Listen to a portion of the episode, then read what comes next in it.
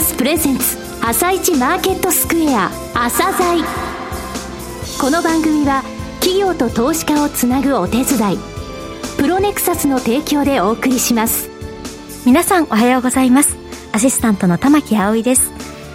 それではスプリングキャピタル代表チーフアナリストの井上哲夫さんと番組を進めてまいります。井上さんよろしくお願いいたします。よろしくお願いします。さてそれでは今日のゲストをご紹介しましょう今日ご紹介するのは証券コード3468スターアジア不動産投資法人です。はい、えー、上場からもうすぐ6年ですね、はい、えー、上場されてすぐ1回出ていただいたんですが、はい、その後桜、えー、総合リートとの合併等でですね非常に大きくなりました、はい、えー、これからもですね戦略それから内部留保をどうやって使っていくかこういった点もお聞きください。はいそれでは朝鮮今日の一社です朝鮮今日の一社本日は証券コード 3468J リートのスタージア不動産投資法人さんをご紹介いたします。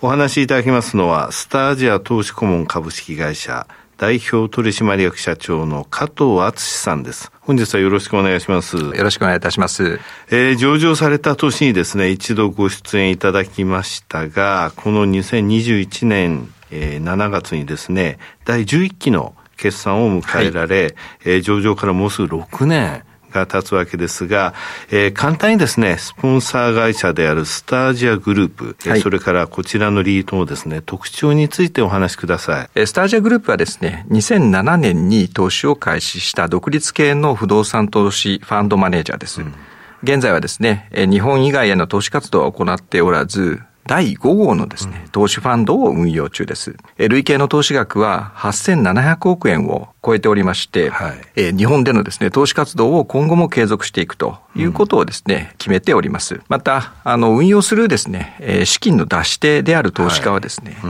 い。うん、主としてアメリカの大学の基金や財団、それから年金基金など、まあ、著名な投資家が名を連ねておりまして、それぞれですね、その投資家さんの信任を得ているということからですね、はい、ほとんどがリピーターであって、うん、まあ、5号ファンドまでですね、リピーターの投資家の方が多いということです。続いて、リートの特徴をお願いします。はい、2016年の4月に上場しております。まあ、この時はですね、614億円という資産規模で、18物件、まあ、ここでスタートしたわけですが、現在はですね、約2.9倍の1800億円、60物件となっています。人口が集積しております東京圏を中心として、アセットタイプ分散型のポートフォリオを構築しています。利回りはですね、2021年の10月19日現在、終値をですね、ベースとした利回りについてご説明しますと、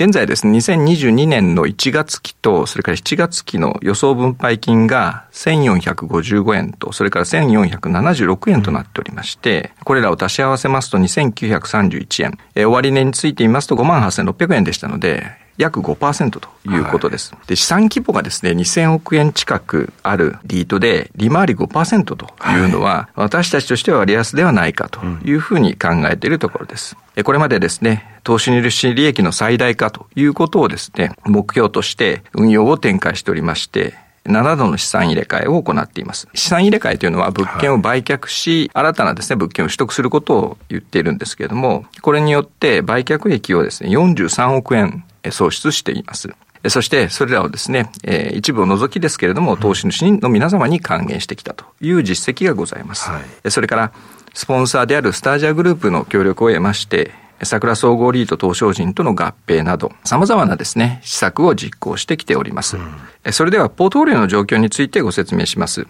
60物件取得価格ベースで1796億円となっておりまして、用途別の組入れ比率はオフィスが40.5%、はい、住宅が21%、物流施設が16.9%、ホテルが11.4%、商業施設が10.2%となっています、うん、分配金実績についてですね、これまでのところのお話をいただくとともに、今般あの、コロナ禍で影響があったのかどうか、はい、そういった部分もお話しください。過去の分配金は、売却益、先ほど申し上げましたように、はい、売却益がかなり乗っている期と乗っていない期がありますので、うん、まあ、なかなかその巡行がどのぐらいなのかとい。うのが申し上げづらいところですけれども、はいうんうん、11期、2021年の7月期につきましては、売却益等がですね、載っていないというところでございますので、うん、まあ、こちらについて、はい、お話しさせていただければというふうに思いますけれども、うん、えっと、2021年の7月期については、当初予想が1455円だったんですけれども、はい。着地はですね、1462円と、約0.5%増というふうになってます。はいまあ、これは資産運用会社によるですね、うん、管理運営に対するですね、努力が実を結んで、うん、NOI が、これは純収益のことですけれども、うん、上昇したことによって、この7円増というのを実現したというふうに私たちは自負しております。ただ、あの、半年決算じゃないですか、はい、J リートって。はい、7月までの半年間って、えらくコロナ禍であの厳しい状況でしたよね。そうですね。新聞市場などではですね、うん、コロナによる影響というのはですね、かなりこう、懸念されていたということが言えるかと思います。ただ、私たちのですね、うん、ポートフォリオで申し上げますと、あの、総じて申し上げますとですね、新型コロナウイルス感染症の影響は、それほど大きくはなかったというふうに言えると思います。うん上場から5年が経過されて、はい、次の5年、2026年までを見据えた中期経営計画、はい、こちらを立てられましたが、えー、その内容等ですね、お話しください。はい、中期計画につきましては、えっ、ー、と、2021年の3月に策定しております。えー、この2026年までに資産規模3000億円、一口当たり分配金を1600円まで上昇させようというものでございます。策定時のですね、資産規模は1667億円でしたけれども、2021年8月の公募増資を伴う物件取得によって約130億円を積み増しまして、約1800億円となっています。それから、策定時、これは2021年3月時点のですね、巡航分配金は1455円というふうにしておりましたけれども、うん、現時点での予想巡航分配金は1476円であり、1.4%増というふうになっています。これあの、リートの成長とあの、外部成長、内部成長とありますが、はい、外部成長についてはどういうことをお考えですか？はい。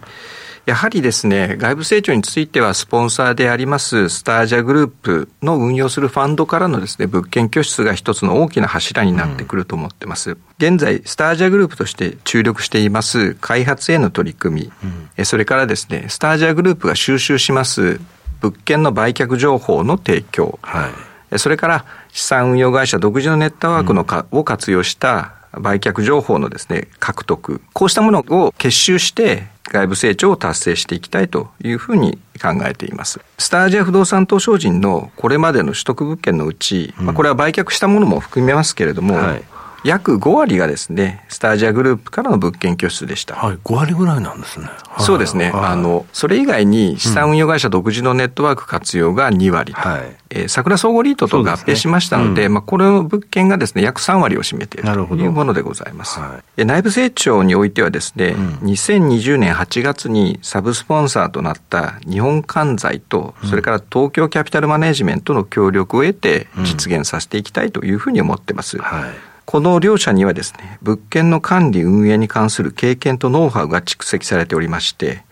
物件の管理運営費用の最適化についてアドバイスをすでにまあいただいております。また、スタージア不動産投資人が保有する多くの物件においてですね、実際に管理運営に携わっていただいております。うん、それから費用の最適化と同時にトップライン、これは収入のことですけども、ね、収入を増加させるということについてはですね、うん、オフィスのポートフォリオの賃料ギャップ、これは現行賃料と周辺相場賃料の差を埋めていくということなんですけれども、はい、これがですね、一つの重要な要因になってくるというふうに思っています。うん、これはやや乱暴な議論ですけれども、オフィスポートフォリオのですね、総賃料収入が6ヶ月間で約21億円です。はい賃料ギャップは約5.6%なんですけれども、うん、まあ、計算を簡単にするために5%とした場合、この賃料ギャップの解消によって、約1億円強の収入増となります。うんうんで、これをですね、一口当たり分配金に換算すると57円というふうになりますので、うん、ここがですね、一つの大きな要因になってくるかなというふうに思ってます。また、中期計画においては、ESG に関連する取り組みについてもですね、目標を設定しています。はい、私たちは ESG に関する取り組みを強化すべく、うん、資産運用会社、スターアジア投資顧問の中にですね、うん、2021年1月にサステナビリティ推進部を新設しました。同時に ESG に関連する施策を協議、決定する場として、サステナビリティ推進委員会を組織しています。はい、中期計画においては、ESG に関連する目標として、うん、 GRESB Real Estate Assessment へ参加し、3スターを取得するということをですね、目標として設定しています。ただですね、もうすでに先日開示をさせていただきましたけども、ね、あの、3スターを獲得しました。はい。参加初年度でですね、3スターを獲得できるとは、私たちとしても思っていなかったんですけども、はい、まあ、サステナビリティ推進部を中心とした、はい日本管財、それから東京キャピタルの助力を得ましてですね、はい、3スターが獲得できたというふうに私たちは思っています。うん、ただですね、 GRESB Real Estate Assessment のですね、評価をですね、高めていくこと自体がですね、目標ではなくてですね、より良い環境、より良い社会、より良いガバナンスの構築を目指した施策を実行してですね、公的性格の強い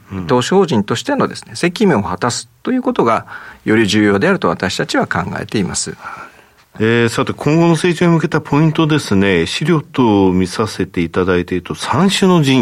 神器という単語使われてますが、これ、どういうことなのか、えー、こちらも含めて教えてください。はい。当社の副社長が言い始めたことなんですけれども、えー、三種の神器とはですね、成長を加速する基盤として、うん一つ目がですね、格付けの取得。はい、二つ目が負ののれんの獲得。三、うん、つ目がですね、グローバルインデックスへの組み入れ。これらを指す言葉です。格付けの取得ですが、現在スタージア不動産投資法人は、日本格付け研究所、JCR さんから、はい、A フラットですね、安定的、格付け投資情報センターからシングル A マイナス安定的の格付けをそれぞれ付与されています。うん、特に JCR からのですね、格付けは2021年7月に向上したものなんですけれども、うん、まあそれまでシングル A マイナス安定的であったものがですね、一足飛びにシングル A フラット安定的へと向上したものです。極めてレアなケースだというふうに聞いております。うんはい、これはスタージア不動産東証人の2020年8月の合併以降の運用についてご評価いただいたものだというふうに考えています。はい、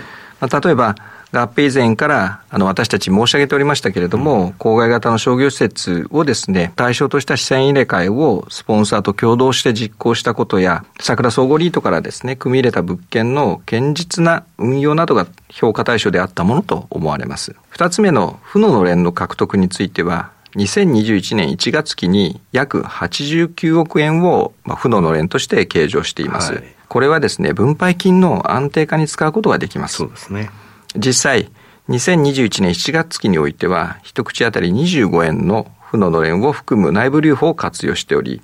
2022年の1月期、それから2022年の7月期、それぞれですね、108円、それから50円のですね、内部留保を活用する予定です。うん、それから、あの、2022年7月期の予想一口当たり分配金1476円をですね、はい、私たちは実力ベースの巡航分配金と考えております。新型コロナウイルス感染症の影響が残る当面の間は、内部留保を活用して、この1476円というものを維持する方針としております。うん、最後に3つ目ですけれども、グローバルインデックスへの組み入れ。これはですね、2021年、今年の12月にですね、うん、組み入れられるのではないかというふうに考えています。はいうん、グローバルインデックスへの組み入れが実現すれば、そのインデックスをベースに投資を実行している内外の投資家からですね、新規投資が期待できます。また、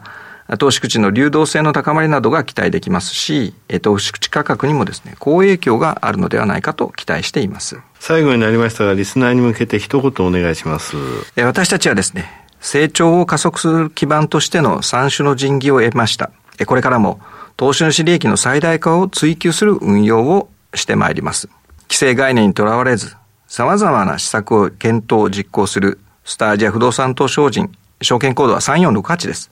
ぜひご注目いただければと思います。加藤さん、本日はどうもありがとうございました。ありがとうございました。今日の一社、スターアジア不動産投資法人をご紹介しました。さらに井上さんにお話しいただきます。はい、えー、スターアジアさんですね。はい、あのー、まずね、資金の出し手の性質がいいっていうのは、6年前も申し上げたんですけれどもね、はい、あの、アメリカの大学とか基金とかですね、そういったところが、えー、中心だったんですね。つまり、目利きのプロがお金を入れてるってこと。で、そのスポンサーのね、えー、スタージアグループなんですけれども、はい、実は政務ボート方式でこのリートを12%ぐらい、えー、保有してるということなんですよね。はい、えー、JCR から格付け A マイナスの安定的から一気に A フラットの安定的。普通ね、うん、安定的はポジティブになって、一つ上がるの、はい、それがそれを安定的から安定的で A フラットに A に入りましたと。2000億円を目指しておりますというところもあってですね、はい、グレスビーもいきなり3スター取ったというので、もういいことのニュースだらけという感じなんですよこの頃。でちょっと割安感僕も強いなと思いながら見てるんですけれども、はい、まあ、コロナの影響ざっくりなかったと言われましたけど、あの警備だったと、あのレジデンスで持ってるのも一人用が少ないんですよね。あそうなん、ね、それが一つ。それからオフィスもね、えー、えー、出ていったところも確かにあるとその時に賃料ギャップという言葉がたくさんありましたが、はい、これを埋めることができたと。つまり家賃上げて、それで新たなテナントがすぐに入ってくれたっていう影響なんですよね。ですので、あの、こちらのリートですね、まだまだその成長過程にあると思いますし、はい、方向性は正しいということは私は思っておりますので、はい、え注目していってほしいと思います。はい。今日の一社は、スターアジア不動産投資法人でした。それでは一旦お知らせです。企業ディスクロージャー IR 実務支援の専門会社プロネクサス。上場企業のおよそ6割2200社をクライアントに持つ。これはアジア証券印刷の時代から信頼と実績を積み重ねてきたからこそ。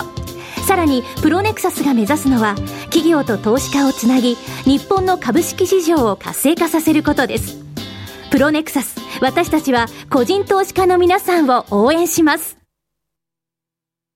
井上哲夫。今日のストラテジー。それでは井上さん、後半の解説もよろしくお願いいたします。はい、えー、中国の恒大問題、一応先週の23日のデフォルトは回避できたんですが、はい、まだまだ29日とかですね、はい、来来月というか、まあ、これ以降も多くの利払いがあるので、はい、まあ、中国政府がね、あの創業者である社長に資材投げ出せっていう話をしたということ伝わってますが、それでは全然、あの焼け石に水という状況なんで、まだまだ油断許さないと。えただ、そういった中、アメリカの産指数につきましては、非常にアメリカ株好調ですという状況で、はい、ダウ SP は連日、えー、最高値更新と。で、昨日ね、ザラバでナスダックも史上最高値の終値ベース更新したんですが、引けではだめだったということなんですが、これは、じゃあ最後にいつ取ったのって9月7日なんですよ。えー、9月7日以降ね、9月っていうのは実はあのアメリカの個人投資家の資金がずいぶん逃げたんですよ、はい、これどういうことかっていうとマージンデッドって言ってね証拠金債務なんですが信用買いを借金してやりますっていう残高なんですが、はい、これ8月末に9115億ドルって過去最高までいっちゃって、えー、そういったところでやっぱりハイテク株多いでしょ、はい、これそろそろちょっと手締まわなきゃっていうところで、うん、えー、ハイテク株が中心に崩れたんですよね、えー、でねアメリカにあのハイテク株の女王っていう人がいるっていうのを10月6日の放送の時もね、はい、あのそちらに行ってあの市況のお話した時に申し上げたんですが、はい、アークインベストメントマネジメントの ETF っていうのがあってこれを運用しているこの、えー、キャシーウッドさんっていうところ、はい、このファンドからお金やっぱり逃げてたんですよ。ただこの人が先週末にまた買いを入れたっていうことでちょっと個人含めて需給が戻ったという状況ですかね。はい。井上さん本日もありがとうございました。それではまた来週も来週はお休みですね。そうですね。はい。その次週もよろしくお願いいたします。この後は東京市場の寄り付きです。朝鮮。